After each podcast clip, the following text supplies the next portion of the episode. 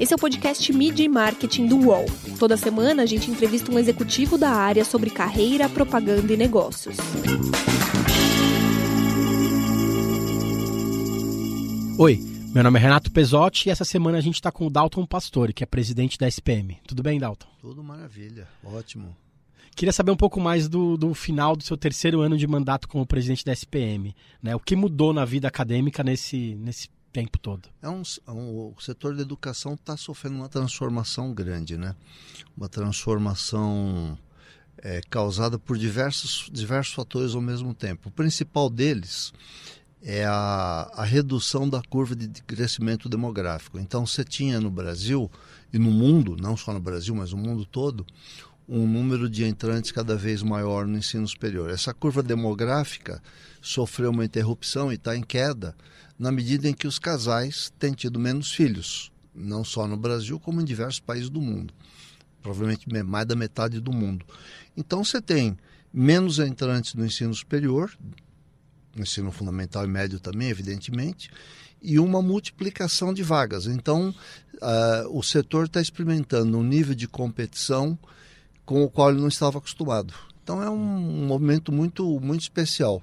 E como é para criar novas, novas disciplinas para aproximar o jovem ou recém-formado de volta para a universidade? Quando você fala em universidade, nós estamos falando em cursos que são regulados pelo MEC, Ministério da, da, da Educação e Cultura. O, quando o MEC é, regula os cursos, ele, ele estabelece um padrão mínimo de qualidade, que é um trabalho muito importante, porque quando você está falando em ensino superior, você está é, eu, eu, eu reputo como o setor de negócios, o setor da economia, o setor de trabalho com maior nível de responsabilidade. É um setor, uma responsabilidade que não acaba quando você forma um aluno. Né? Então eu digo sempre que a, a ESPM precisa estar tá forte, firme, com grande reputação daqui a 10, 20, 30 anos, para honrar e dar valor ao diploma que você levou daqui uhum. hoje. Então, a, a criação de novos cursos, novas disciplinas, é muito delicado. Você tem que pensar muito antes de fazer. Nós estamos fazendo na SPM uma grande revolução nas matrizes acadêmicas, acrescentando a, a matriz básica. Ou seja, então aumenta a carga horária, aumenta o tempo de permanência do aluno na escola. E, e o ensino à distância aí é benéfico nessa, nessa situação? porque com esse aumento de disciplinas, talvez os alunos façam parte desse, dessas disciplinas à distância. Como que vai ficar essa questão? É isso, essa, isso ajuda, ajuda, né? O, o ensino à distância ajuda quando você tem que aumentar tanto a carga horária. Então, parte dessa grande carga horária maior que nós estamos colocando nos nossos cursos vai ser feita por, por EAD, por ensino à distância. Agora, ele é preciso que ele seja apenas um canal, apenas um meio. Ele não pode ter uma qualidade inferior porque é a distância.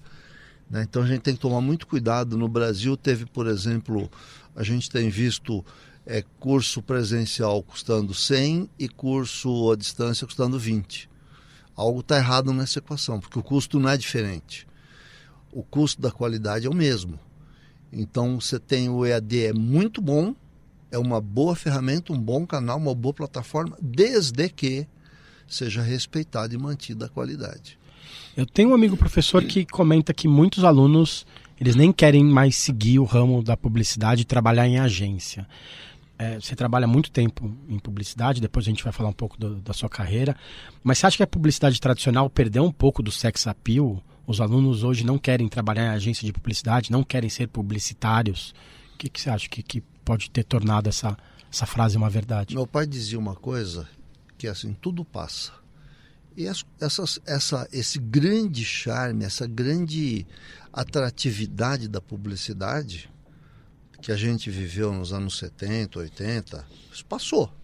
Né? Quer dizer, você não tem mais o publicitário superstar, popstar, que aparece o tempo todo. Então teve uma mudança radical.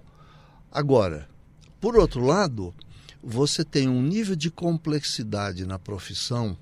Se você não entender mais a profissão como a fazer anúncios, se você entender a, profissão do, do, do que era o publicitário com alguém que hoje cria estratégias de relacionamento que é, seja responsável pelo crescimento das empresas, pelo relacionamento entre marcas e consumidores e canais de distribuição.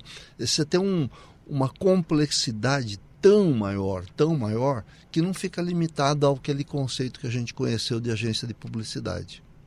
Não é mais só ser criativo, na verdade, né?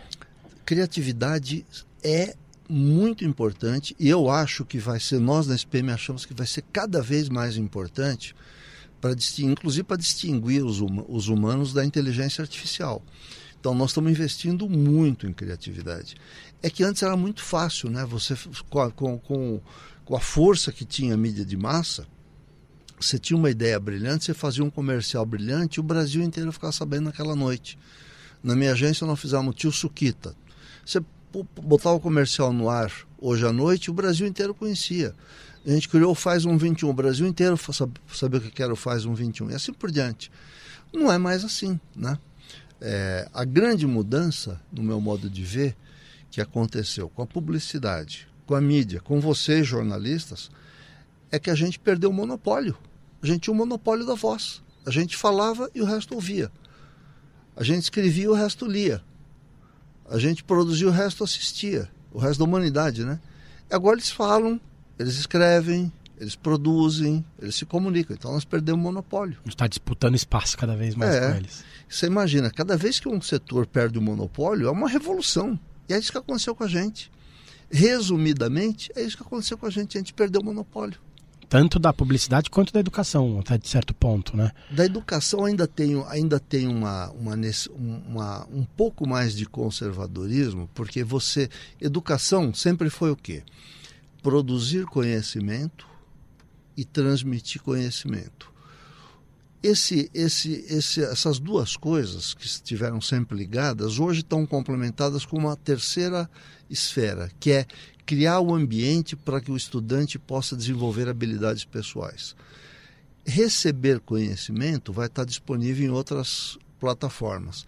Agora, desenvolver habilidades pessoais, humanas, criativas, de relacionamento, de aprender o tempo todo, de aprender com pessoas de diferentes habilidades, aí não, aí você precisa da escola.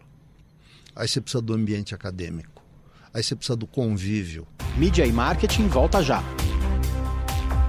Os podcasts do UOL estão disponíveis em todas as plataformas. Você pode ver a lista desses programas em uol.com.br/podcasts. Recebe salário, faz transferência, pagamento, recarga de celular e até empréstimo, tudo sem taxa. PagBank, a sua conta grátis do PagSeguro. Baixe já o app e abra sua conta em 3 minutos. Antigamente a gente ia na faculdade, seja na, na, no curso de, de, graduação ou de pós, assistir a aula e ir embora, né? Você acha que esse convívio hoje ele é muito mais importante do que até às vezes na sala de aula? Mas muito mais, assim, você tem nós estamos investindo na SPM em espaços físicos. Né? Nós, estamos, nós estamos trabalhando com excelência em três níveis: excelência acadêmica, excelência de serviços e excelência de instalações e equipamentos. Esse terceiro nível, que é a excelência de instalações e equipamentos, é para prover aos alunos ambientes físicos e equipamentos físicos que o incentive a ficar na escola. Então, se você for na SPM agora, 4 horas da tarde, se for às 5 horas da tarde, se você for no sábado de manhã, tá cheio de estudante lá, que não, não estavam antes. Que ele terminava a aula e ia embora. Não é mais um ambiente hostil, né? Não é mais é uma delícia ficar lá. Então, a gente, o que, que a gente fez? Nós, por exemplo, abrimos nossos estúdios, que antes o aluno tinha que marcar a hora, não sei o quê. Como agora nós abrimos toda. os estúdios, abrimos as ilhas de edição, nós estamos criando ambientes criativos, nós criamos uma, um, um ambiente enorme que eles mesmo é, batizaram de PCA, né, Praça de Convívio Acadêmico, onde eles têm a liberdade total, diversas áreas de estudo, jardim de estudo, enfim. Então, um monte de ambientes e equipamentos estamos disponibilizando estações Macintosh, estações gráficas, instrumentos musicais, enfim, um monte de coisa é, exatamente para ele criar esse convívio acadêmico, aprender a trabalhar com alunos de outros cursos que vêm, portanto, com diferentes conhecimentos, diferentes habilidades, desenvolver projetos juntos. Então é maravilhoso isso, é uma, uma, uma diversão. Eu falei ontem com um grupo de alunos que estavam contando a experiência que eles tiveram do evento que nós tivemos na semana passada, que foi o SPM Soul. É um conjunto de 161 palestras, seminários, oficinas acontecendo tudo ao mesmo tempo. E eu estava dizendo para eles eles estavam encantados, dizendo que isso mudou a vida deles, porque eles trabalharam com pessoas de diferentes, diferentes cursos, todos juntos.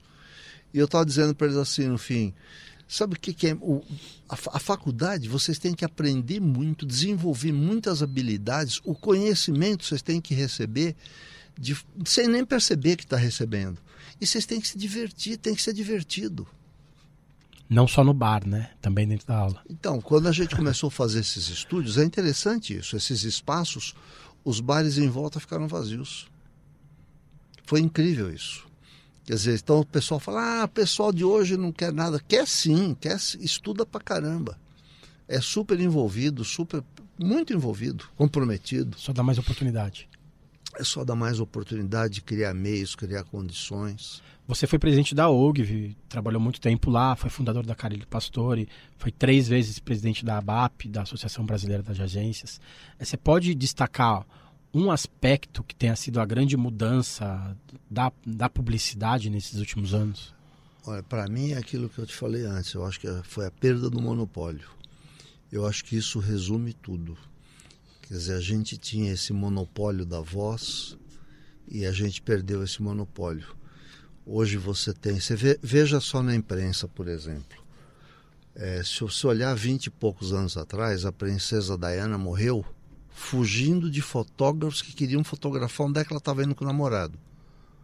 Se fosse hoje, estou falando de 20 anos atrás, não é nada, ontem, né?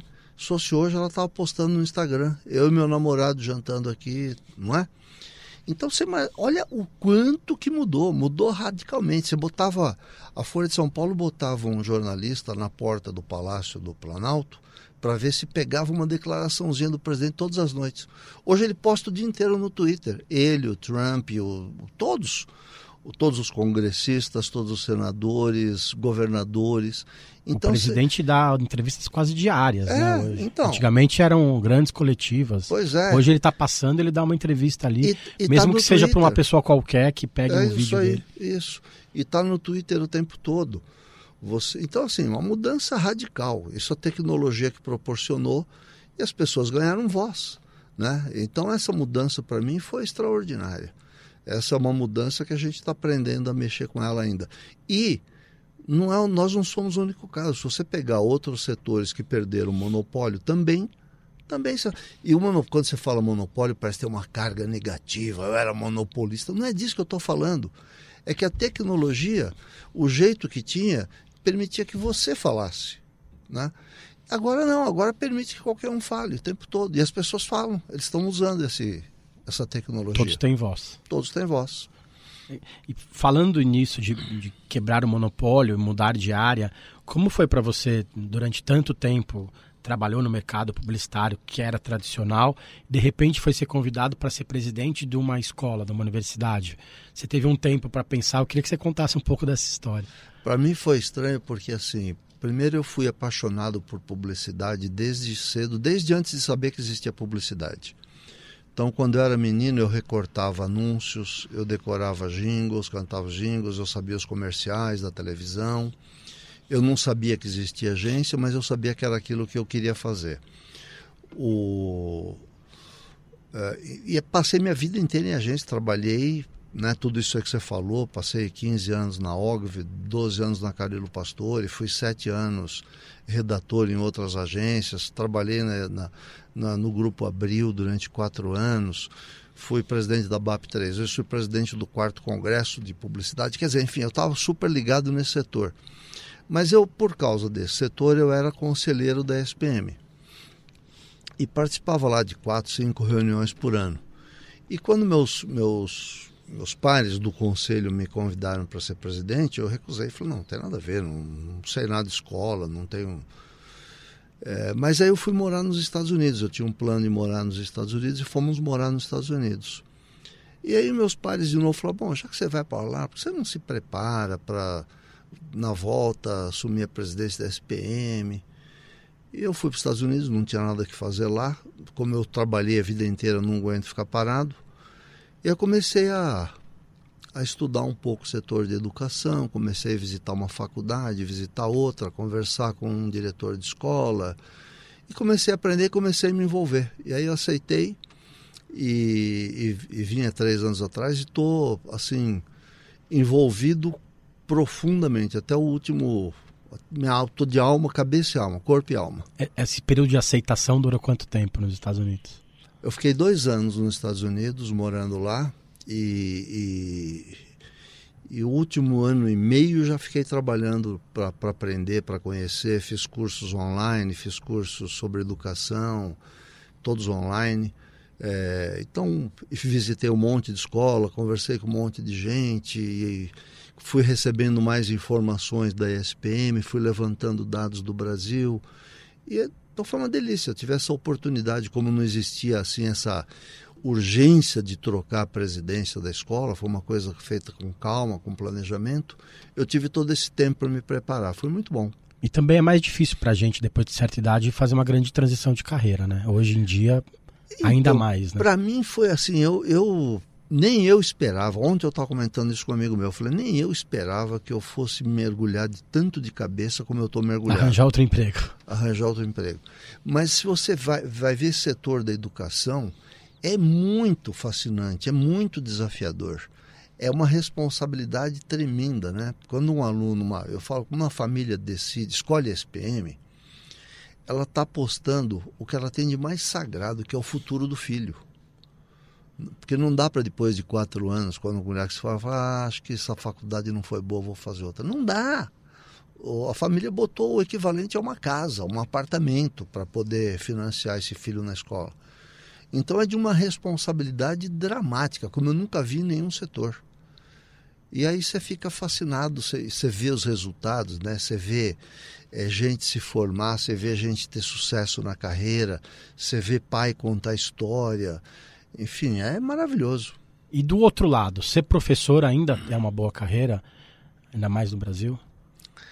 Eu acho que é uma, acho que é uma carreira boa para ser. Primeiro você tem assim, você tem uma um, uma recompensa emocional tremenda quando você vê o sucesso dos seus alunos, quando você vê a transformação que você está causando na vida das pessoas. Então essa esse esse benefício é tremendo, né? E como carreira, é, do ponto de vista de trabalho, financeiro também não é ruim. É, poderia ser melhor? Deveria ser melhor? Talvez, mas não é ruim. É, é algum tempo eu li um artigo seu no meio mensagem que você fala que a gente precisa ensinar a ética do mercado à nova geração. É, a, a quais fatores você destina essa, essa perda da ética? Você acha que ela tem se perdido nos últimos anos? É uma deficiência? A gente tem que renovar esses votos a cada, a cada tempo? Eu acho que a gente tem que renovar esses votos às novas plataformas. Nós lutamos muitos anos para estabelecer padrões éticos nos meios de comunicação convencionais, na forma de publicidade que a gente conhecia.